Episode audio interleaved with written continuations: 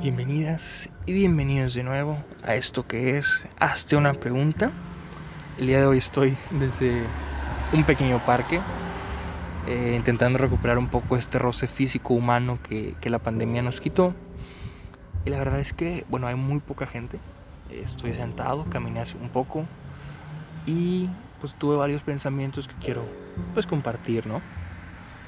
Yo soy fiel creyente de que en soledad en soledad uno siempre vuelve a donde cree o a donde siente que será escuchado. En soledad uno siempre acude hacia las personas y o lugares donde sabe que lo van a escuchar. Pero ¿qué significa escuchar? Ser escuchado no es ser oído. Alguien que me oye, eh, pues sí, percibe mis palabras, las capta, pero puede que ahí se quede, ¿no? Pero el escuchar, el verbo escuchar implica atención y no solo atención, sino que implica reconocimiento. Pero ¿qué significa reconocer? A ver, para muchos reconocer puede tener varios significados, es un término análogo, equívoco, como queramos verlo. Pero hacia donde yo quiero, pues bueno, llevar la reflexión de hoy es hacia un reconocimiento sobre lo familiar, cuando uno está en la calle y ve a alguien que ya conoce, lo reconoce y lo saluda. Esa persona es digna de que yo me detenga y le dé algo de mi tiempo.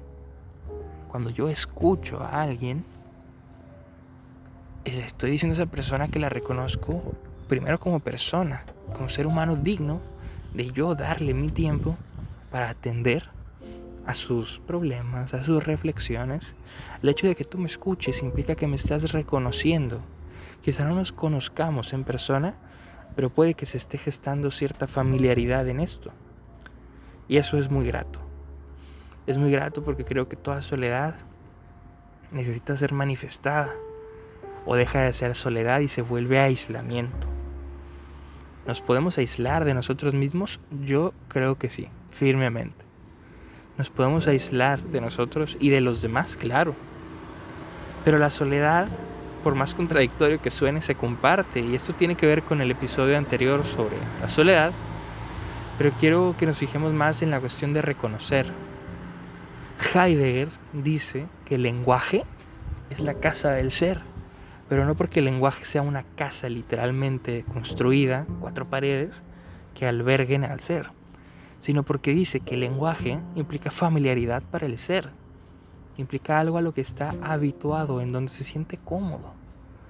Yo creo que no importa dónde vivamos, no importa dónde estemos, un hogar siempre se puede hacer fuera de la casa.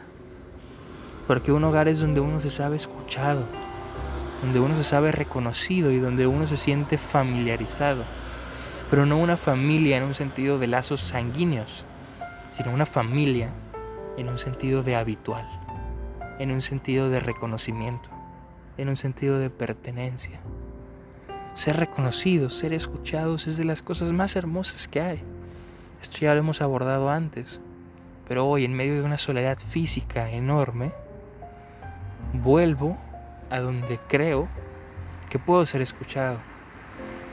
Y el ser escuchado me hace sentirme humano, me hace sentirme persona y creo que a todos nos puede generar lo mismo, o en general, ¿no? Entonces si en algún momento sientes algo similar, recuerda que la soledad siempre va a donde siente que puede ser reconocida, escuchada, valorada. Estamos en una sociedad que corre muy deprisa y hoy en un sábado que la Iglesia Católica considera santo, a ver, ¿por qué no sacrificamos un poco nuestra vida. Pero sacrificar en sentido estricto, sacro facere, hacer sagrado. ¿Por qué no hacer sagrada nuestra soledad y nuestra convivencia, nuestra angustia y nuestra tristeza? Tenemos una sola vida, aun si creemos en algo después de la misma. Pero esta vida se nos va. Se nos va y la familiaridad que podemos sentir para con alguien es única y algún día terminará. Así que hagamos la sacra, hagamos la sagrada, busquemos compartir la soledad y busquemos familiaridad en un hogar. Si llegaste hasta aquí, muchas gracias. Gracias por escucharme, por reconocerme y compartir cinco minutos de tu tiempo conmigo. Y bueno, si quieres compartir algo, tienes dudas, inquietudes, cuestionamientos, reflexiones, no dudes en escribirme, que siempre habrá un espacio para escuchar, reconocer, para dialogar. Recuerda que una vida que no se cuestiona no es digna de vivirse y si llegaste hasta aquí, muchas gracias y hasta la próxima.